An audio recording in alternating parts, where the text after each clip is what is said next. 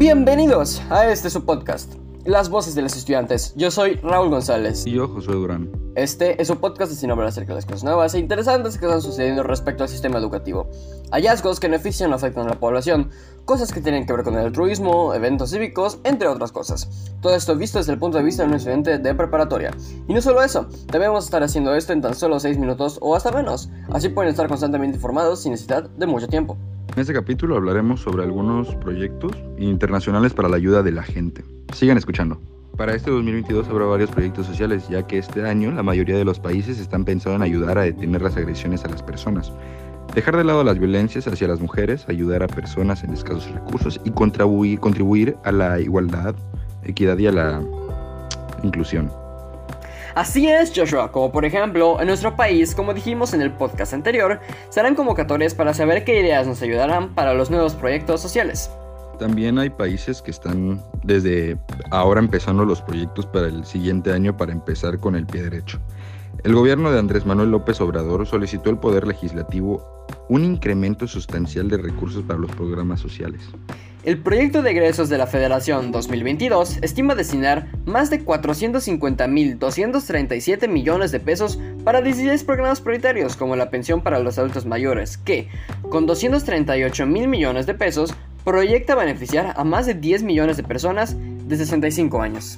Para la pensión para personas con discapacidad se prevén 18 mil millones de pesos para más de un millón de mexicanos en esa condición. Y el programa de bienestar niñas y niños espera 2.785 millones de pesos para más de no, 195 mil menores.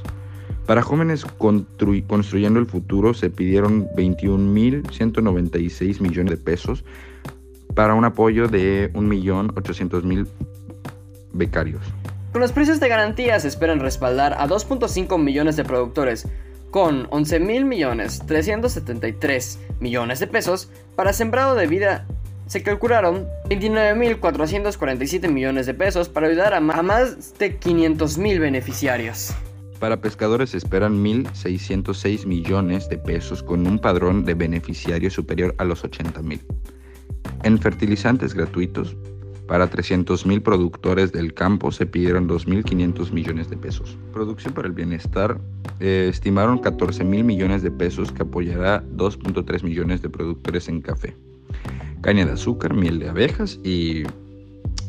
Los programas de becas prevén 82.628 millones de pesos para apoyar a más de 10 millones de estudiantes.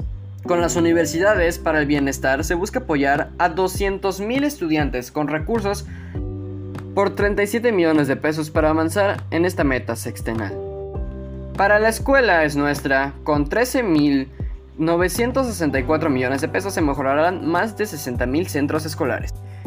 Para mejoramiento urbano con 4.180 millones de pesos se proyecta beneficiar a un millón de familias con rezago habitacional mientras que para vivienda social se prevén 4.303 millones de pesos para más de 800.000 obras de infraestructura urbana, movilidad y conectividad.